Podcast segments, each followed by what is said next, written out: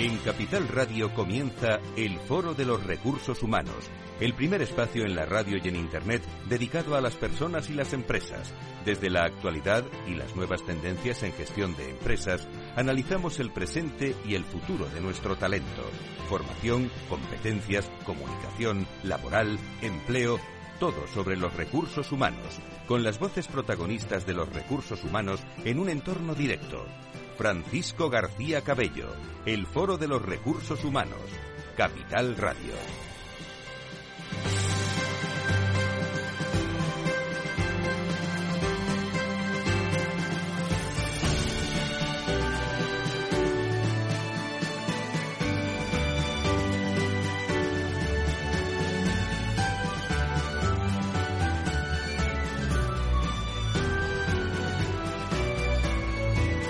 Tal? ¿Cómo están? Muy buenos días. Programa intenso hoy con el que, como siempre, comenzamos una semana muy interesante de personas y, y, de recursos humanos.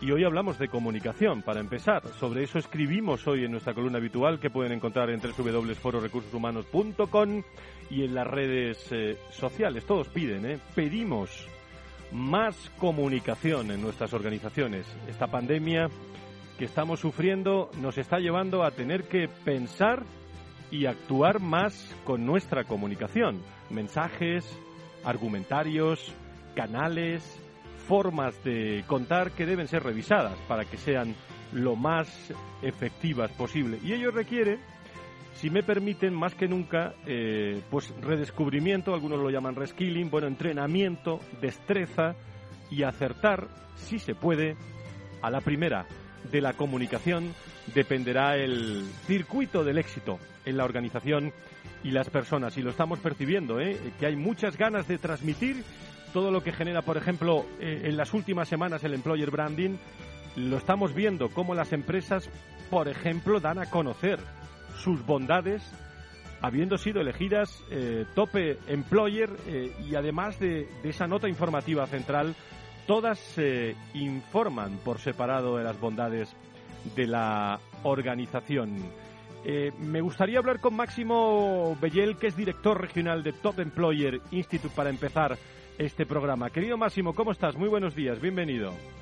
Hola, muy buenos días. Eh, todo muy bien y un placer estar con vosotros. Muchísimas gracias. 103 compañías que han sido certificadas como Top Employer España 2021 por ser las mejores empleadoras, las organizaciones más destacadas en sus prácticas de gestión de, personas. ¿Cómo ha sido esta certificación de estos años eh, tan diferente, si me permites, Máximo?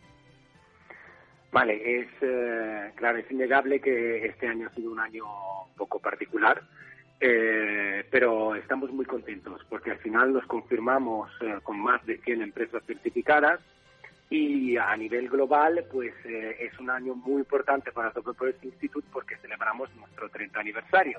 Empezamos en el lejano 1991 pasamos por varias etapas como Top Employers Institute. Ahora, en los últimos años, nos hemos afianzado, como bien dicho tú, en lo que es la certificación de las mejores empresas donde trabajar. Uh -huh. Este año hemos podido certificar casi 1.700 empresas a nivel global, y tocando la vida, porque al final eh, tenemos un impacto sobre la vida de eh, casi 7 millones de personas, que son los empleados de las empresas top employers. Uh -huh. Y la respuesta ha sido muy buena y lo que dices tú es la verdad.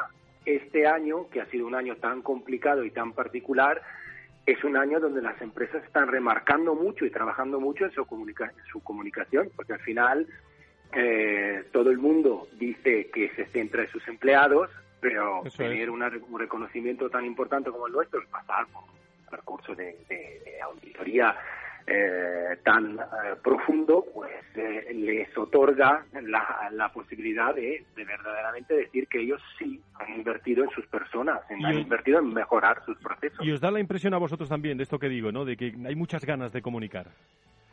Eh, sí, lo estamos notando. Hay muchas ganas de comunicar, hay muchas ganas de destacar lo que realmente han hecho bien, porque al final sí que es verdad que estamos trabajando y estamos viendo que hay unas tendencias eh, a lo largo del 2020 y unas tendencias que eh, posiblemente se eh, afiancen durante el 2021, pero sí que es verdad que cada uno busca la peculiaridad, lo que comunicar lo que realmente ha hecho bien, lo que realmente le hace destacar como top employer. Y en distintos sectores, ¿eh? porque 103 compañías en el sector farmacéutico, tecnológico, asegurador de bienes de consumo, automoción, banca. Bueno, no voy a nombrar yo las 103 compañías eh, que son las punteras de, de España, pero por último, eh, ¿qué nos va a dejar todo este tiempo eh, de pandemia en materia de employer del Project Branding que, que podamos aprender para cuando esto se acabe, que se va a acabar esta pandemia, poderlo aprovechar, eh, Máximo? Yo creo que eh, has hecho bien en, nombrar algunos sectores, porque al final hay varios sectores, o sea, muchísimos sectores que certifican ¿no? en Top Employers, eh, pero sí que es verdad, al final estamos hablando de personas, entonces muchas veces las empresas entran porque están eh, a lo mejor otras empresas de la mismo, del mismo sector, pero después ven que las best practices, o sea, lo que se puede compartir, vienen de otros sectores, porque al final hablamos de personas. Y lo que estamos viendo, yo creo que se tendrá que, al final, este año será una, una tendencia que se confirmará, es que al final todo esto nos está llevando a modelos de trabajos en cualquier sector modelos de trabajos híbridos. La gestión es, ahora ya hemos estado trabajando mucho desde casa, seguimos trabajando desde casa, volveremos a la oficina, pero con un nuevo modelo, será un modelo híbrido.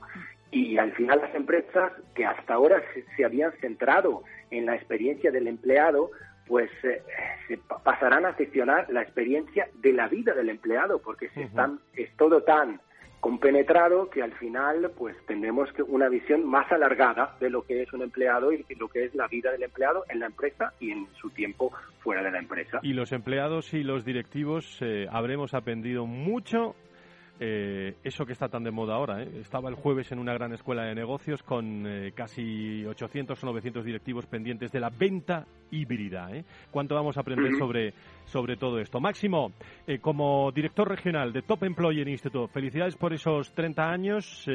bueno, la fiesta diferente.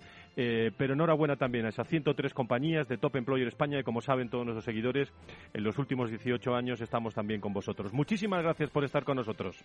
Gracias a vosotros. Un abrazo.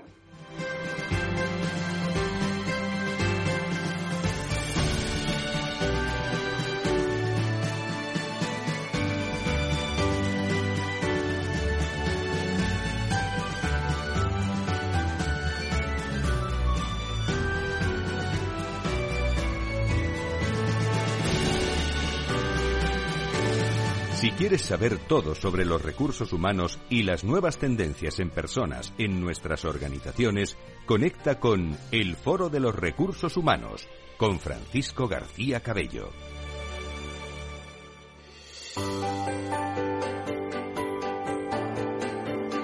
En la entrevista del Foro de los Recursos Humanos descubrimos voces y personas protagonistas que nos aportan referencias y puntos de vista claves.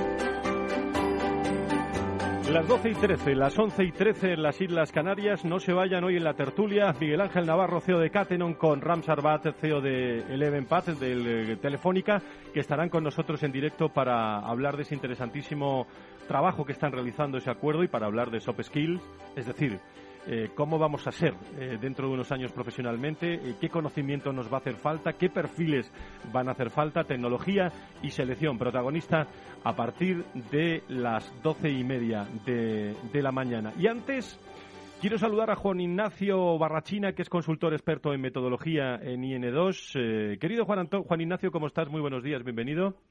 Hola, muy buenos días. Bueno, lleváis 25 Encantado años. de estar con vosotros. Igualmente, igualmente, el, con todo el equipo IN2. Lleváis más de 25 años trabajando con organizaciones, con empresas. ¿Cómo entendéis desde IN2 el proceso de transformación digital que se está produciendo especialmente en el mundo de los recursos humanos? Eh, nuestra comprensión de este proceso no es diferente a la que puedan tener eh, otras organizaciones de, nuestro, de nuestro ámbito. Entendemos que es, es, un proceso que lo que tiene que hacer es incorporar a todos los procesos de producción las herramientas digitales que hoy tenemos hoy en día. Esto no es diferente no es diferente a lo que puedan pensar otras muchas organizaciones que también se dedican al mundo de la transformación digital. Sí que es cierto, sí que es cierto es que entendemos que este proceso de transformación es un proceso que va más allá estrictamente de la tecnología, implica muy directamente a las personas y cualquier proyecto que hagamos en cualquier organización para avanzar en la transformación digital imprescindible que se haga teniendo en cuenta una serie de dimensiones que no son, como decía, estrictamente las tecnológicas. Hablamos de las personas, de la capacidad, de la disposición que tienen para adoptar estas nuevas herramientas o incluso de las expectativas que tienen las propias organizaciones para avanzar en este, eh, en este proceso de transformación. ¿Y cuál debe ser, eh, digo, debe ser con, eh, con el panorama, con el contexto que tenemos, el papel de recursos humanos en este proceso de transformación? Juan Ignacio? Mira, a mí, a mí me parece que recursos humanos tiene un, doble papel. El, primero es que es, eh, puede ser el sujeto de la transformación digital. Es decir, los departamentos de recursos humanos, en tanto que eh, departamentos con una función operativa muy clara y con procesos muy establecidos, pueden y deben, y deben incorporar todas las herramientas digitales para facilitar, para mejorar esta gestión de estos procesos, para acercarse también de alguna manera a sus clientes, en este caso internos sin duda, pero clientes al fin y al cabo, y que de esta manera pues eh, este, esta, operación pueda ser mucho más optimizada, mucho más eficiente y de mucha mayor calidad. Pero no solo esto, no solo esto, no solo un sujeto de esta, de esta transformación, sino que en la medida en que cualquier proceso de transformación digital en cualquier departamento de cualquier empresa implica directamente a las personas, es imprescindible que recursos humanos también se implique en el soporte necesario para estas personas para que puedan asumir todos los cambios que supone la incorporación de la tecnología digital en una forma de trabajar que hasta un determinado momento era la que era y que proponemos, porque entendemos que mejora mucho la calidad del trabajo, que se adopte una nueva forma de trabajo. Por lo tanto, esta visión es doble. Es el, sujeto, pero también es el colaborador necesario en los procesos de transformación digital en otros ámbitos de cualquier empresa. Empresas y digitalización, bueno, están todas, ¿eh? las grandes, las pequeñas, pero hay algunas que les ha pillado esta pandemia a medio organizar, permítanme la expresión, ¿no? Para las empresas que vayan a iniciar esa digitalización, ¿por dónde, por dónde hay que empezar ahora? y, qué, y digo ahora, ¿eh? ¿Y qué deben tener en cuenta, Juan Ignacio? Eh, eh, realmente es, una situación, yo creo que hemos vivido todos este, este proceso. Creo que también ha sido sorprendente que nos hemos podido adaptar en muchas ocasiones con, con enorme facilidad a esta, a esta, a esta pandemia que realmente nos ha roto nuestros esquemas de, trabajo, pero también es verdad que, como tú bien dices, hay empresas que, bueno, eh, más allá de esta situación de emergencia, tienen que hacer un planteamiento serio y riguroso de cara al futuro, partiendo de, bueno, una situación relativamente básica en, el inicio. Hombre, de, entrada lo que eh, una empresa que quiere avanzar en un proceso de transformación digital tiene que hacer es plantearse a dónde quiere llegar, qué es lo que quiere hacer, qué es lo que quiere hacer, qué es lo que quiere hacer y además evaluar su disponibilidad tecnológica, la capacidad de sus, de sus personas dentro de la organización para eh, asumir estos cambios, digamos, de manera natural o lo más natural posible, porque a veces no es particularmente sencillo, y sobre todo planificar muy bien todas las acciones que va a hacer. Porque cualquier planificación nos va a llevar, sin duda, sin duda, a tener muy claro, a tener claro en qué, eh, cuáles van a ser nuestros costes, costes de todo tipo, pero también los económicos, y cómo los vamos a tener que distribuir a lo largo del tiempo, pasando por las etapas de maduración de este proceso de transformación digital que son imprescindibles. Oye, y para los que ya han iniciado, eh, Juan Ignacio, su proceso, eh, ¿cómo pueden confirmar, vamos, que vamos bien, ¿no? que las acciones de transformación que están llevando a cabo les conducen también hacia el objetivo que, quieren alcanzar? Verificar.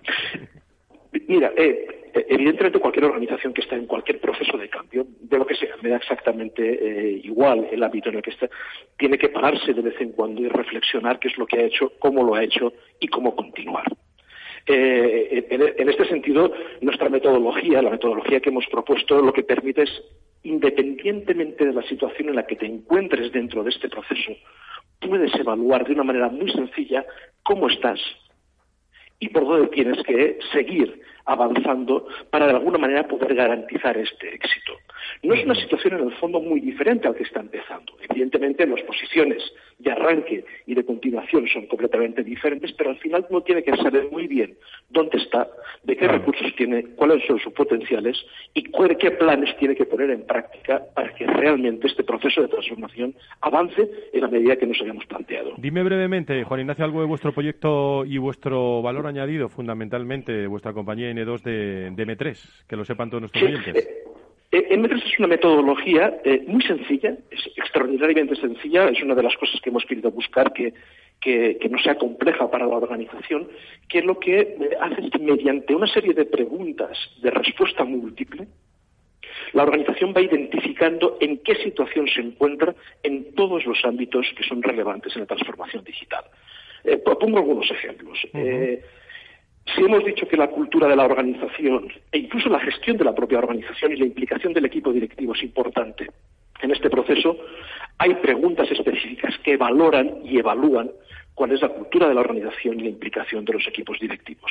Y esto lo, establece en una serie de niveles de evolución donde cada organización se sitúa para que al final podamos tener una fotografía bastante clara, bastante clara y muy simple, eso sí, de uno, cuál es el nivel de desarrollo en la cultura organizacional, hasta dónde hemos llegado si es que hemos querido avanzar algo en el proceso de transformación digital en cuanto a las operaciones, en cuanto a las funciones que atribuimos al sistema de información y en tercer lugar también evaluamos cuál es la situación tecnológica de la empresa.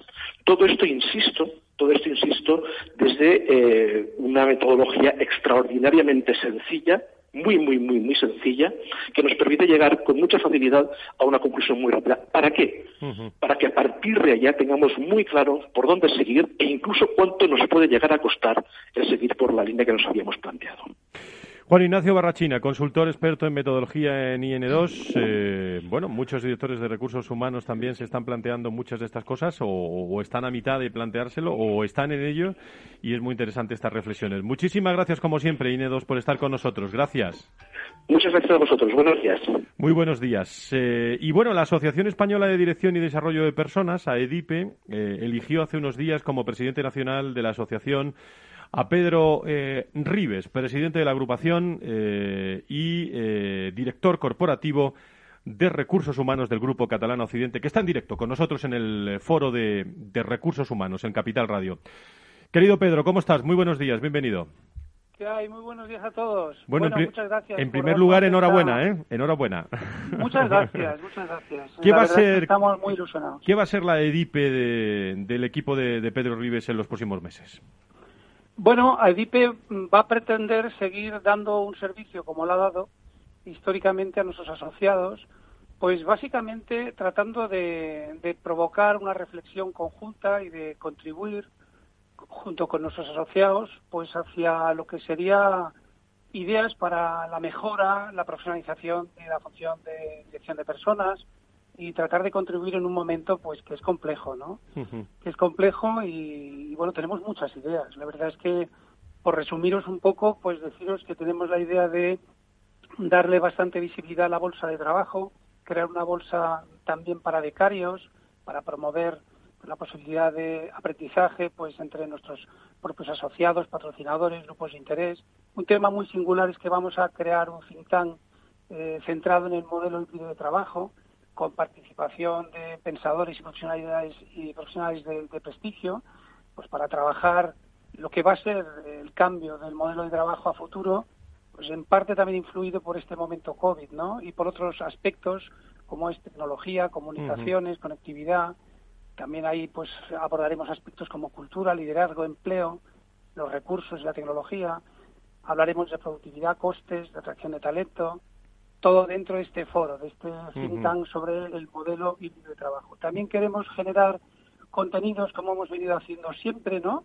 Y difundirlos a través de redes y publicaciones, pues en formato de conferencia o webinars, también siempre orientados a innovar en la función de recursos humanos y a reflexionar sobre temas de actualización de la función, aspectos legales, hay bastantes novedades legales, pues en materias de igualdad, en materia del propio teletrabajo, pues ver cómo todo esto va llevándose a cabo en las empresas en negociación colectiva y en, cómo se integra en la realidad organizativa. También queremos trabajar e impartir formación de contenidos enfocados, aplicables, de corta duración, que den respuesta a necesidades concretas, promover la relación e intercambio con sociedades, asociaciones afines y otros grupos de interés. Bueno, como veis, pues es un poco lo que hemos venido haciendo, pero con algunas ideas nuevas. Pedro, dime una cosa, ¿qué está aprendiendo el director de Recursos Humanos eh, de estos tiempos diferentes en el mundo de las personas? Pues diferentes cosas, en función de en qué, en qué sector le ha tocado vivir, ¿no? Pero la importancia de la salud, de la salud, la importancia de, mantener a toda la actividad pues dentro de un momento muy complejo. Yo creo que la función de recursos humanos adquiere importancia en momentos de crisis y también cuando se trata de mm, momentos de transformación. Yo creo que no nos va a dejar indiferentes esta situación que estamos viviendo tan complicada. Eh, desde luego yo creo que desde la función tenemos mucho que hacer, tenemos que participar pues a la mejora en lo que podamos desde nuestras actividades económica y social de nuestras empresas y al final de nuestro país, ¿no? Ese compromiso que hemos de tener creo que se ha de trasladar desde nuestra profesión a nuestras empresas y, en, el impacto en la sociedad. Bueno, pues, eh, pues hablando con el nuevo presidente nacional ¿eh? de, de AEDIPE, Pedro Rives, y en un minuto que me queda, déjame que te pregunte algo. ¿Cuál es la, la salud eh, en este caso del mundo de los recursos humanos también del, Grupo Catalán Occidente, tus prioridades para, para este año, eh, en prácticamente en un minuto y otro día hablamos más tranquilamente. Bueno, pues la verdad es que queremos hablar de muchas cosas, ¿no? Nosotros aquí, nuestros proyectos más destacados, pues está el tema de la sostenibilidad, tiene muchos perfiles y evidentemente la salud, el modelo también de una empresa saludable tiene que ver con la sostenibilidad. Entonces, más allá de lo que hemos vivido, pues hay que enfocarse a futuro también pensando en eso y en otros aspectos, pues como es eh, el rol, cómo evoluciona la función de recursos humanos hacia una función pues más igualitaria en términos de paridad de género. Hay muchos aspectos, ¿no? Sostenibilidad engloba gobernabilidad, engloba muchos aspectos que creo que es un objetivo bastante amplio. Pues Pedro, eh, queríamos llamarte para darte la enhorabuena. Sabes que en los 18 años del Foro de Recursos Humanos siempre hemos tenido también a todas las asociaciones, incluida EDIP en primer plano, y, aquí estamos, contar con nosotros. Muchísimas gracias. Gracias a vosotros. Y hasta siempre y ahí estamos. Un abrazo.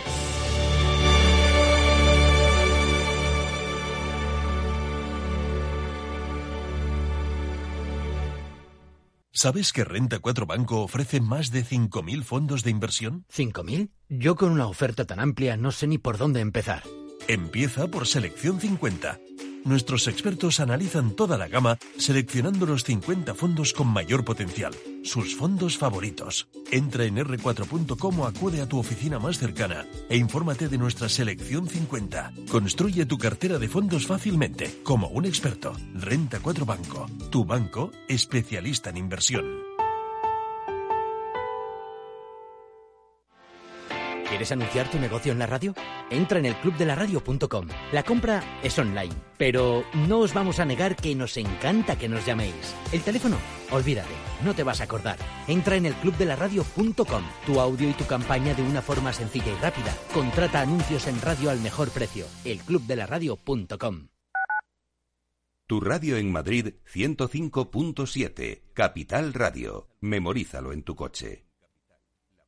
Disfruta de la mejor cocina gallega en Montes de Galicia. Todo un clásico moderno en el barrio de Salamanca. Disfruta de la variada dieta atlántica, de las mejores carnes y pescados tratados con respeto y transparencia y regados con una de las mejores bodegas de la zona. En grupo, en familia o en pareja, Montes de Galicia te ofrece el espacio perfecto en cada ocasión. Nos gusta que las personas tengan opinión propia. Quienes aquí hablan también expresan su propia opinión no representan la opinión de Capital Radio.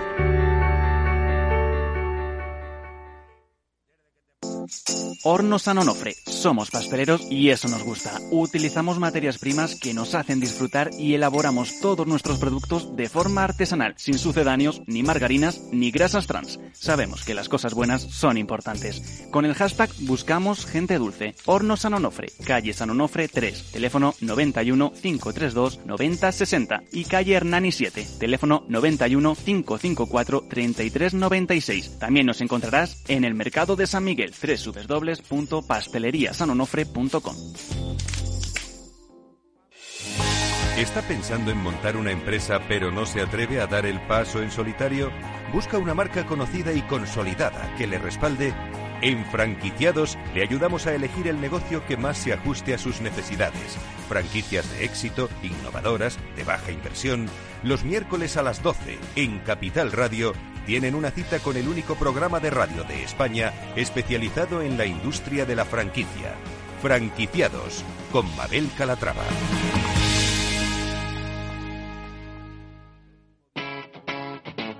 Capital Radio.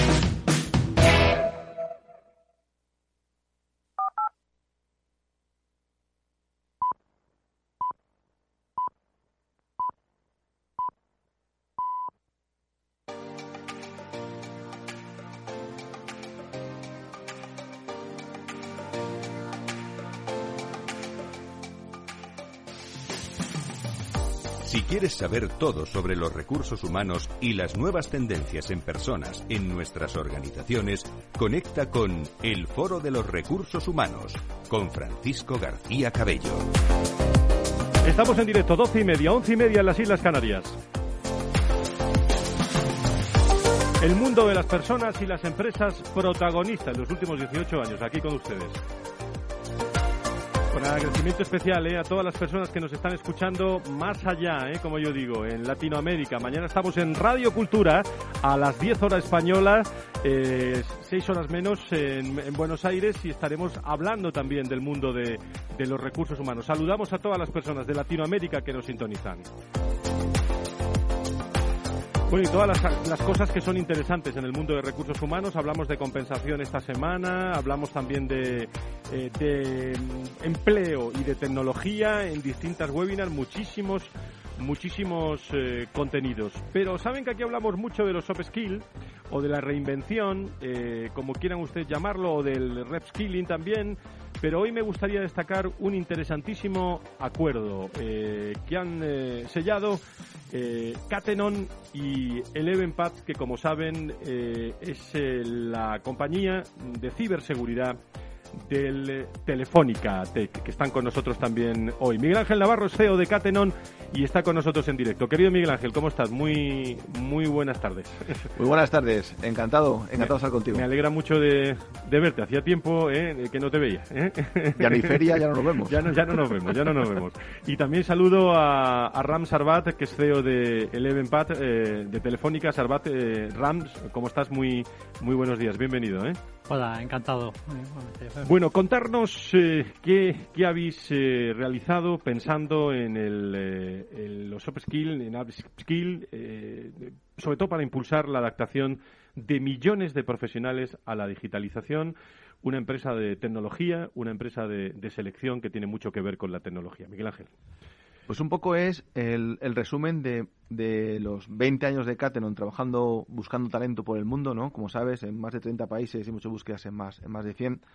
Y una preocupación incipiente de los últimos dos años, viéndonos con presidentes y directores de recursos humanos de compañías que decían que esta transformación digital iba a generar mucho desempleo, el desencanto de la, de la gente, ¿no? estos populismos que van creciendo por el desencanto de las personas hacia la falta de trabajo y que la pandemia pues ha acelerado, ¿no? Todo el mundo, todo mundo lo veía a medio o largo plazo y al final, pues lo tenemos encima de la mesa. Entonces, ¿qué hemos ido trabajando con esto? Pues ver que ante esta destrucción de empleo había la posibilidad de posiciones que se van creando que no somos capaces de cubrir porque no hay personas y analizando pues con, con, con Rames y con su equipo, con Telefónica Tech, con, con Eleven Path, ver la posibilidad de cómo hacer un upskilling de las personas que se pueden quedar sin trabajar en un tiempo razonable para volver, para volver al mercado laboral. Es el proyecto que hemos, que hemos creado. ¿no? Rames, eh, cuéntanos y cuéntale también a los oyentes, conocen Telefónica, quizás menos el Evenpad, cuéntale un poco eh, cómo, cómo habéis llegado a todo esto. Pues eh, sí, bueno, dentro del grupo Telefónica somos la empresa, como bien has dicho, de, de ciberseguridad. Somos una empresa que utiliza tecnología para, para prestar servicios. Lo que hacemos realmente es gestionar la ciberseguridad de nuestros clientes y por lo tanto utilizamos no solamente tecnología sino un elemento muy importante que son las personas y ya um, ya trabajábamos con, con Cateno porque eh, operamos prácticamente en 11 países y, hemos tenido que que enfrentarnos a esta situación de falta o de brecha de, profesionales de ciberseguridad. Así que, a, pesar de que utilizamos la tecnología para automatizar y, y gestionar de la forma más óptima posible, pues siempre nos hemos tenido que enfrentar a, esa brecha de, profesionales en que existe de ciberseguridad en todo el mundo. Eh, aporto algunos datos. Nueve de cada diez profesionales que se encuentran en situación de paro, eh, bueno, hay un informe que habla de que carecen de, esas habilidades necesarias que les permitan encontrar un trabajo más cualificado y sostenible, resolver esa falta de habilidades digitales eh, podría crear un 15% más de empleo y aportar 360 millones de euros a la, a la economía española, Miguel Ángel. Sí, por supuesto. Mira, yo estaba de consejero en una compañía de ciberseguridad eh, eh, y me invitaron al consejo porque realmente para cumplir su business plan les faltaban personas. Y analizando el cómo conseguir estas personas, lo que vimos era que el 1% de los puestos son realmente complicados, físicos, matemáticos, etcétera. Pero el otro 99% tú podías hacer un upskilling, un reskilling de las personas para, para ubicarlos. No solamente, para que tengamos una idea, estamos viendo necesidades de posiciones en ciberseguridad, en data. En estos dos, en estos dos parámetros, el 90% de los puestos puede ser con, un upskilling y solucionarlo. ¿no? Entonces, realmente, la economía española estaría, fijaros, tenemos 400.000 personas de tecnología en España. Cuando un país como Alemania, como un país, supone el 1% de la población más o menos con países como Alemania, Inglaterra tiene un 3,5 o un 4%.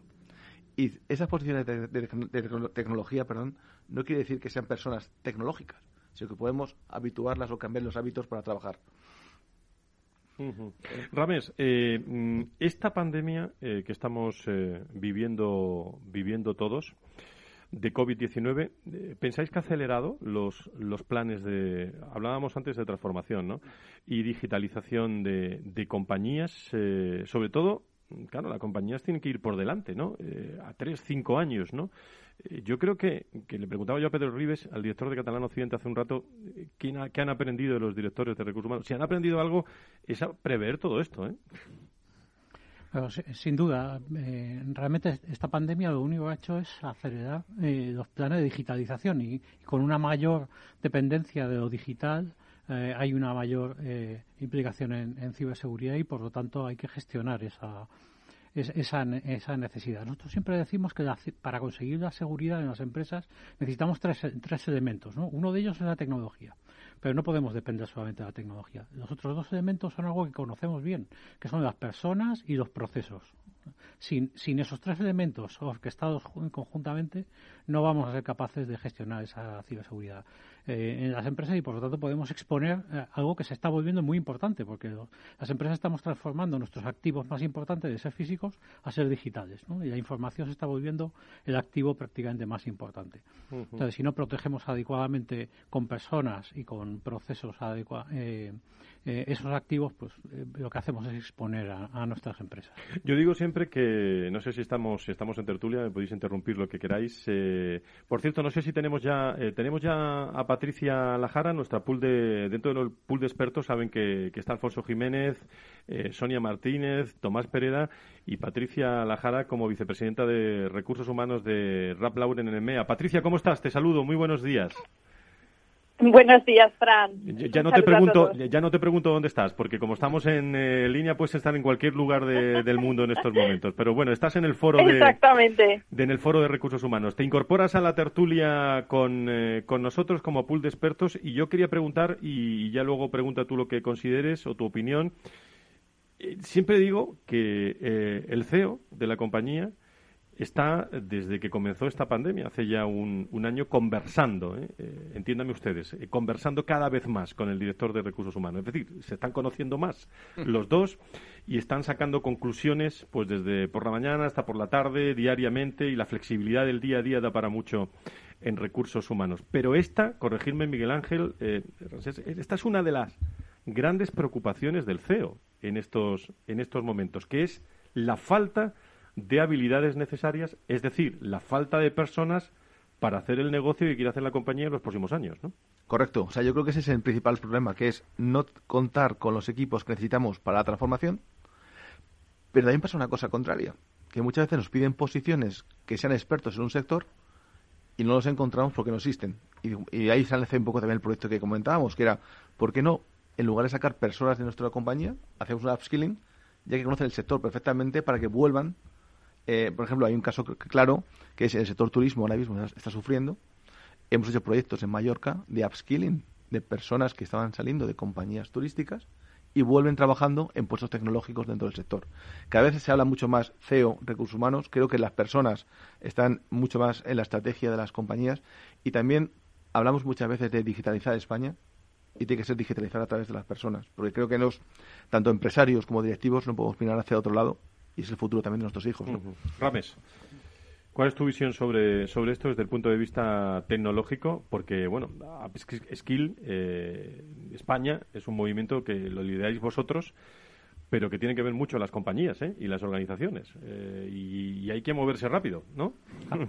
Totalmente de acuerdo. Hay que moverse rápido, pero y, hay que perder el miedo a, a, realmente pensar que no, no es posible, que solo puedo encontrar en el mercado personas que estén capacitadas porque en realidad como cualquier otra actividad en, el ámbito de la ciberseguridad y en otras tecnologías, hay que construir una pirámide de conocimiento dentro de la organización. Y no hace falta, como bien decía Miguel Ángel, no hace falta tener super expertos, eh, que todos los equipos estén eh, ultra formados. Eh, además, es una, es una Em, es una disciplina eminentemente práctica. Entonces, necesita no solamente adquirir conocimientos teóricos, sino además practicar. Entonces, hemos diseñado Upskill Spain como una, como una eh, formación eminentemente práctica y, amena para que la gente eh, pierda ese miedo porque pensamos que, realmente no somos capaces de ser, uh, nos vamos a convertir en un hacker, nos vamos a convertir en... y realmente hace falta muchísimo tipo de perfiles dentro de la No, haces bien en, matizar esto porque mm, la imagen es, eh, es muy importante. Patricia, tus comentarios o tus preguntas o tus reflexiones. Adelante.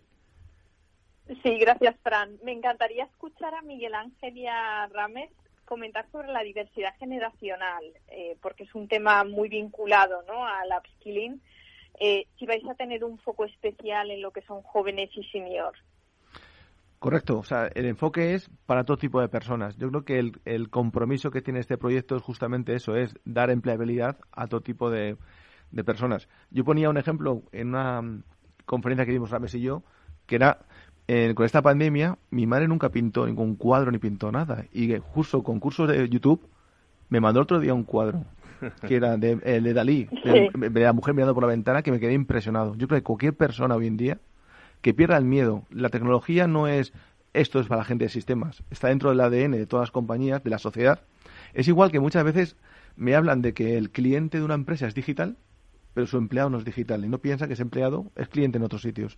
O sea, yo creo que el enfoque tiene que ser para gente de mi edad, o sea, gente senior, gente más joven y gente que empieza también su trabajo, que también están sufriendo para encontrar nuevas, eh, los primeros pasos, ¿no? Para, para el mercado laboral. Pames, ¿cuál es tu visión sobre esto? Bueno, la diversidad es eh, precisamente crítica para nosotros, no solamente la generacional, que, es importantísima, sino también la de género o incluso la cultural. Eh, pensemos que al final, eh, y, perdón porque lo plantea así, pero, pero estamos compitiendo contra, contra equipos que están muy bien organizados de ciberdelincuentes, que además tienen otros niveles culturales diferentes y tenemos que aprender a pensar incluso como ellos. Es decir, que nosotros eh, en Telefónica, dentro de Paz, tenemos más de 40 tipos, 40 eh, diferentes nacionalidades trabajando dentro de Paz. Yo, yo me incluyo porque soy de origen egipcio, pero ah, tenemos mucha, muchas diversidad. Tenemos un reto con la diversidad de género, las, eh, eh, carreras STEM, eh, efectivamente, nos está costando que, hacerlas atractivas en, a determinados colectivos y en, el caso de los jóvenes tenemos, eh, la verdad es que una, una, ventaja y es que realmente son mucho más nativos tecnológicamente y, adoptan mucho más rápido cualquier eh, cambio, digamos, de, tecnología. Pero eh, tratamos de, cubrir todos esos ejes porque realmente conseguir la ciberseguridad de una empresa consiste en concienciar a todos los empleados de la importancia de esa ciberseguridad y luego, por supuesto, contar con expertos formados y entrenados. ¿Más cosas, Patricia?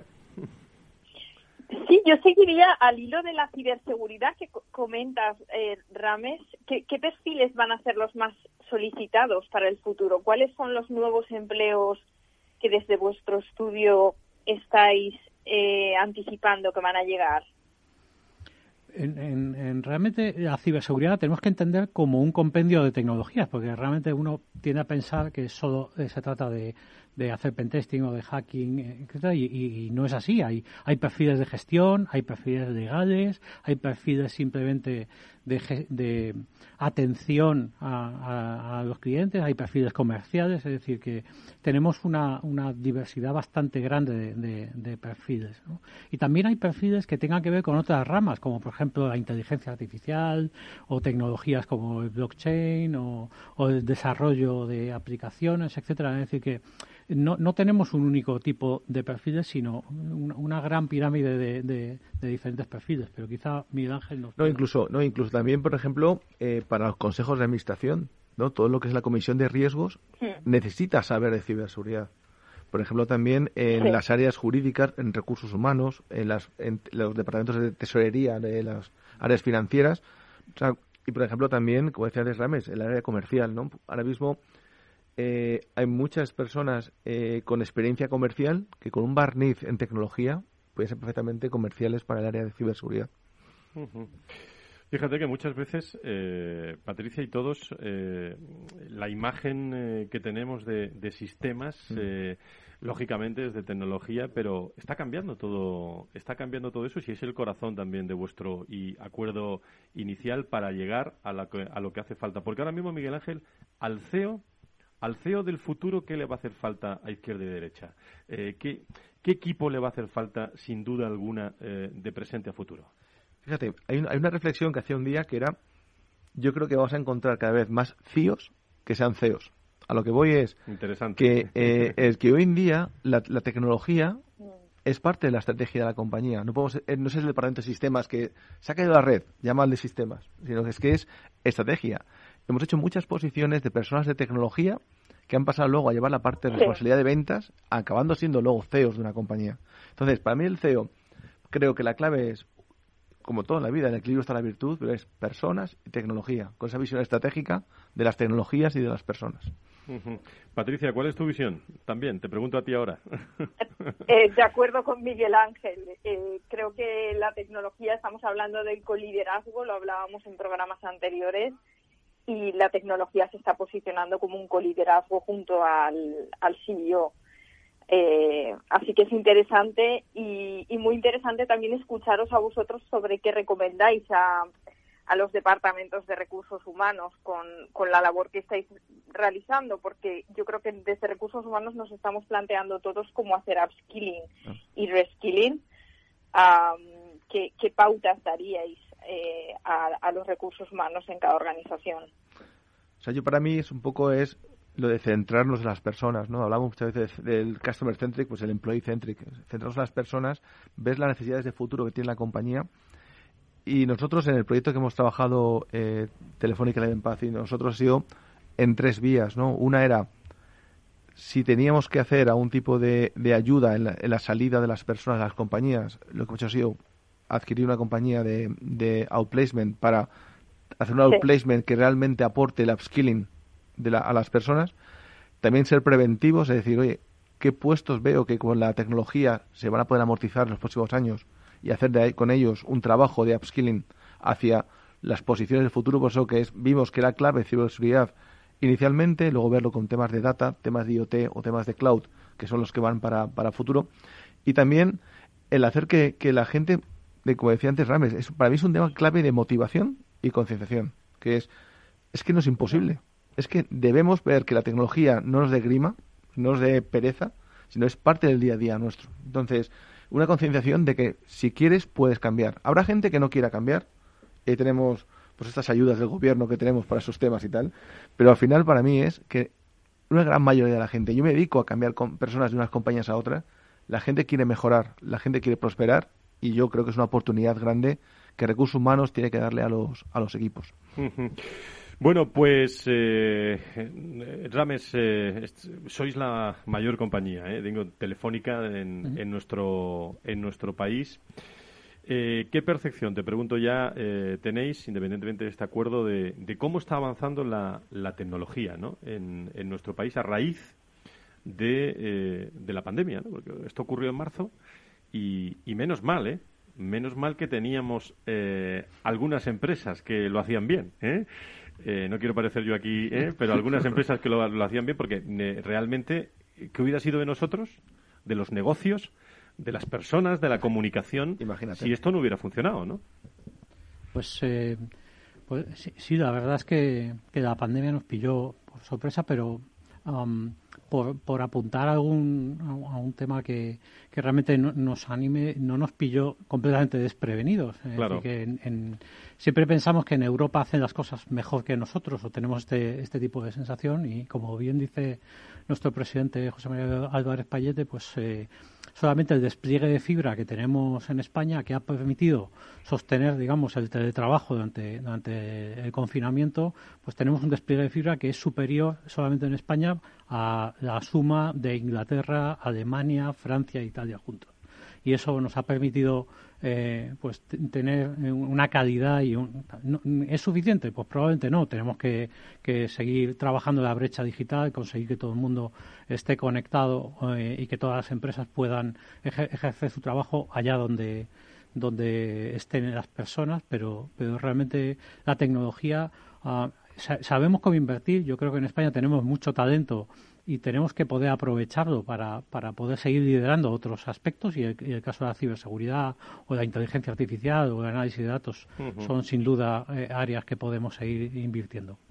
Pues eh, interesantísimo este, este acuerdo, donde participarán muchas más personas, me imagino, a lo largo y ancho de, los próximos meses, pero que ha iniciado Catenon y Telefónica desde Elevenpad. Eh, y agradezco mucho a, a Rames Arbat eh, y a Miguel Ángel Navarro los dos cabezas de, de, estos, eh, de estos proyectos que estén con nosotros hoy contándonos en directo aquí en el eh, programa de, recursos humanos. Muchísimas gracias a los dos. ¿eh?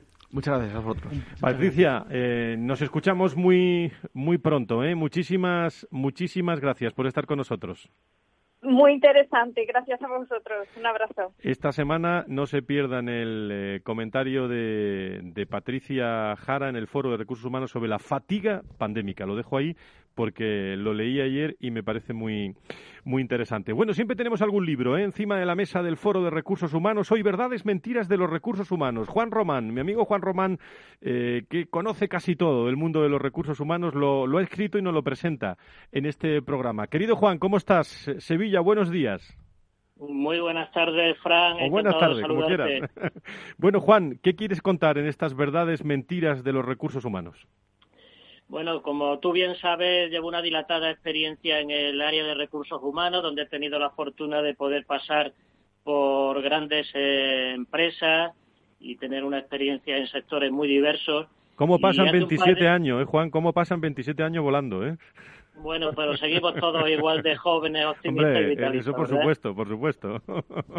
sigue, lo, sigue, sigue. Lo cierto es que hace un par de años eh, cambié de actividad. Eh, afortunadamente sigo profesionalmente vinculado al mundo de, la empresa en otras labores y vi que era un momento idóneo para hacer reflexión de algo que me apasiona, como son los recursos humanos, y de trasladar y poner en este libro pues muchas de las experiencias que he vivido en muchas de esas organizaciones. Acerca de temas que creo que a todos nos interesan en el ámbito de la gestión de personas eh, y que el, objetivo fundamental era compartirlo con los compañeros de profesión y bueno, eh, la verdad que reconforta ahora ver, eh, recibir feedback y, poder compartir esas opiniones con, colegas. Bueno, tú dices en el título verdades y mentiras. Dime al menos antes de, acabar una verdad y una mentira, por lo menos.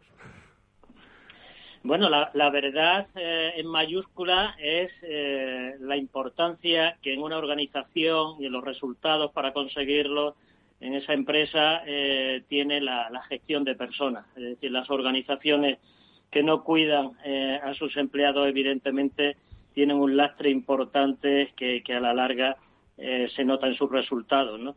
mentiras es difícil una.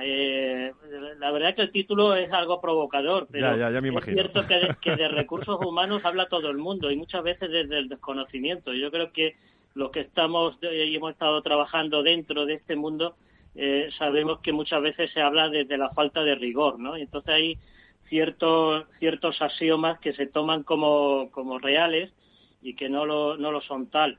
Pero bueno, como no te quiero dejar de responder, me quedaría con, con eh, el primer capítulo, que lo titulo eh, Palabras huecas que deben evitarse cuando se habla de las personas el principal activo de una empresa. Es algo que los CEOs eh, repiten a menudo y yo desde hace tiempo les aconsejo que no lo hagan, ¿eh? porque suena a palabra hueca. No quiere decir, como acabo de comentar, que la gestión de, personas no sea relevante e importante, sino que realmente lo que está siempre eh, en el centro de la empresa son los resultados.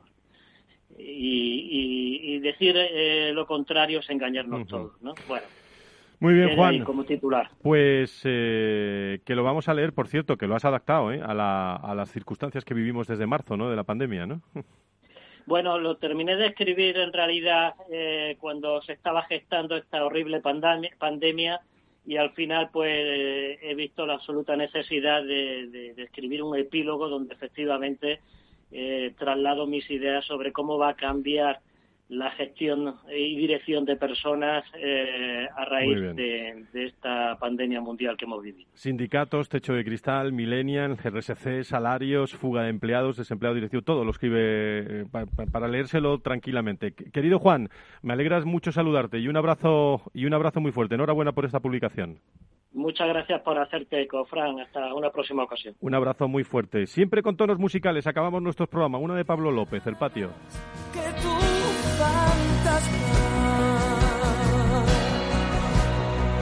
Solo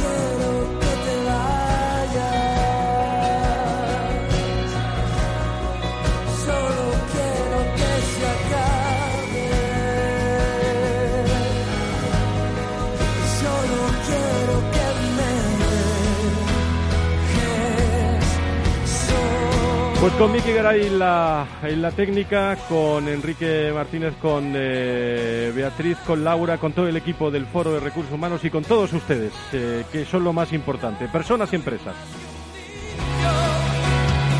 Muy pendientes de las vacunas. El viernes nos escuchamos en, en nuestro programa de directivos de la salud para ver cómo evoluciona de lo que estamos ocupados y preocupados todos también, de las vacunas en estos, en estos momentos. Gracias por la atención prestada. El próximo lunes hablamos con Generaciona.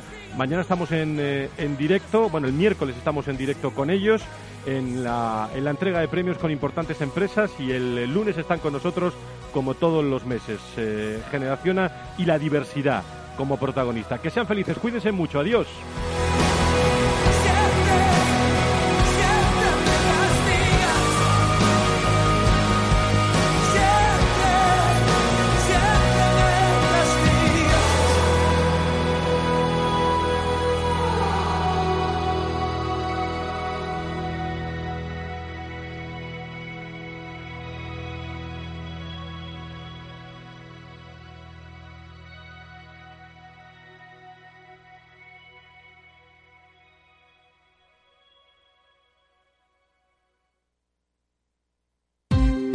Ya no estamos en la era de la información, estamos en la era de la gestión de los datos y de la inteligencia artificial.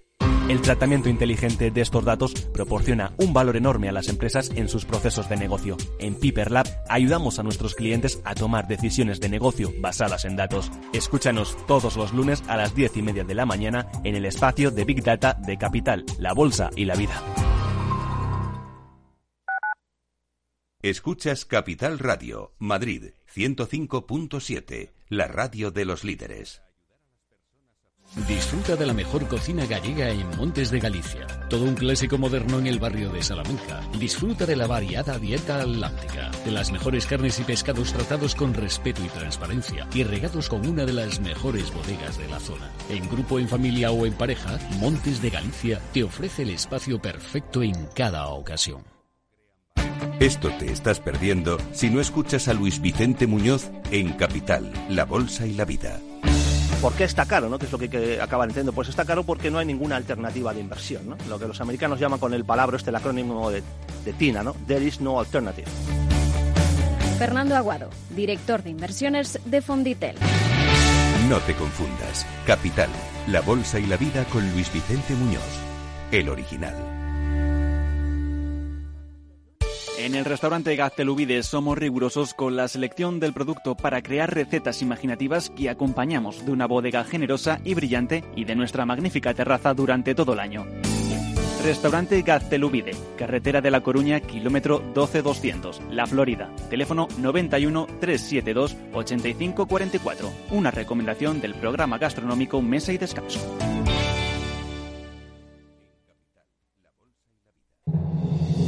En un mundo globalizado y cambiante, los grandes debates de la actualidad cobran más sentido que nunca. Cada lunes a las 10 de la noche, Víctor Arribas analiza en Capital Radio los principales acontecimientos internacionales y cómo nos afectan a los españoles. Atalayar, las claves del mundo en tus manos, en Capital Radio. Capital Radio. Siente la economía.